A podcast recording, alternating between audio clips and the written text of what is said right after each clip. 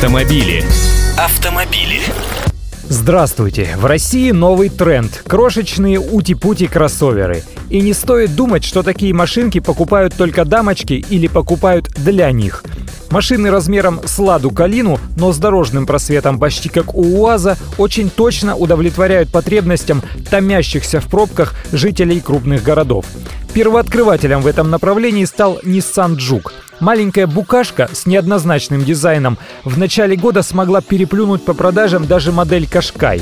А с такими бестселлерами очень тяжело тягаться. Естественно, увидев успехи конкурентов, туда же должны потянуться и другие автопроизводители. И потянулись. Громко выстрелила французская Рено со своим Дастер. В нем меньше гламура и больше практичности, но идея та же – небольшой, но высокий и недорогой. Очереди за ним громадные. Следующий ход делают американцы. General Motors готова выпускать уже несколько подобных машин, чтобы продавать их по всему свету под разными своими марками. Где-то такой кроссовер будет называться Opel Mokka, где-то Buick Encore, а где-то и Chevrolet Tracker. И Россия уже тоже готовится к появлению новой модели, причем в первых рядах. Кроссовер с кофейным названием Opel Mokka появится у нас раньше, чем в Европе. Прием заказов у дилеров начнется уже с 1 июня текущего года. Такой выбор объясняется прогнозом немецкой автомобильной компании. Именно наша страна должна стать основным рынком для этой модели.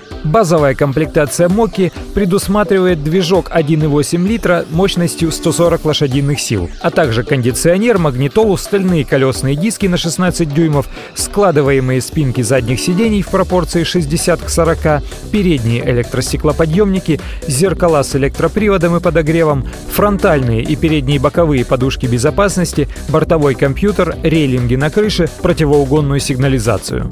Будет и двигатель объемом 1,4 литра с турбонаддувом, более дорогой и современный. И, естественно, полноприводный вариант тоже будет – Цены на Мокку пока не объявлены, но они будут явно плясать от прайса на Nissan Juke, который стоит сейчас от 659 тысяч рублей. А в следующем году подтянется и собрат Chevrolet Tracker. Еще раз скажу, что все это не внедорожники. Их основная среда – городские улицы, на которых все меньше парковочного пространства, поэтому нужно уметь заползать на бордюры. Ну и способность не завязнуть на дачном бездорожье тоже в кассу. Что хочу у вас спросить. Стоит ли ждать того, что лет через 10-15 наши улицы заполонят смешные луноходы с маленькими нарядными кузовами и огромными лоптями колес? Или мода на такие машины пройдет, и люди вновь будут стремиться покупать более привычные легковушки? Автомобили. Автомобили.